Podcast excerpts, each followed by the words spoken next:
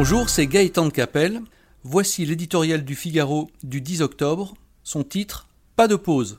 La belle période de prospérité que nous traversons depuis plusieurs mois est-elle déjà révolue? Sans noircir outre mesure le tableau, c'est ce qu'affirme le FMI dans ses dernières projections économiques. Si la croissance est toujours bien là, elle va néanmoins commencer à ralentir sérieusement aux quatre coins du monde.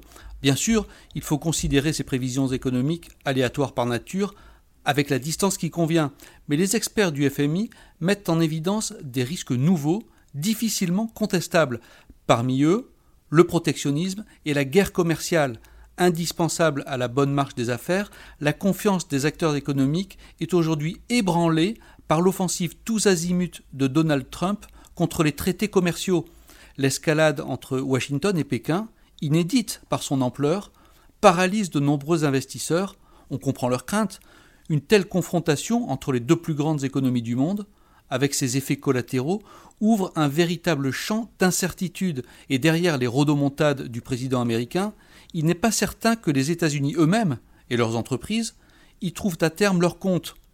À côté, en Europe, les inquiétudes sur la dette, notamment en Italie, et les conséquences imprévisibles du Brexit refroidissent aussi le climat.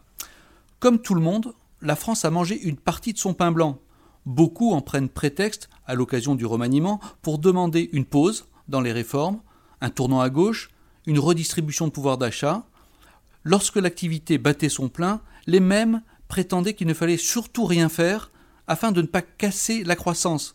Vieille rengaine qui ont, qui ont coûté à la France sa compétitivité économique et son indépendance financière. La conjoncture s'annonce un peu moins porteuse, raison de plus pour ne rien lâcher sur les réformes et la dépense publique. Música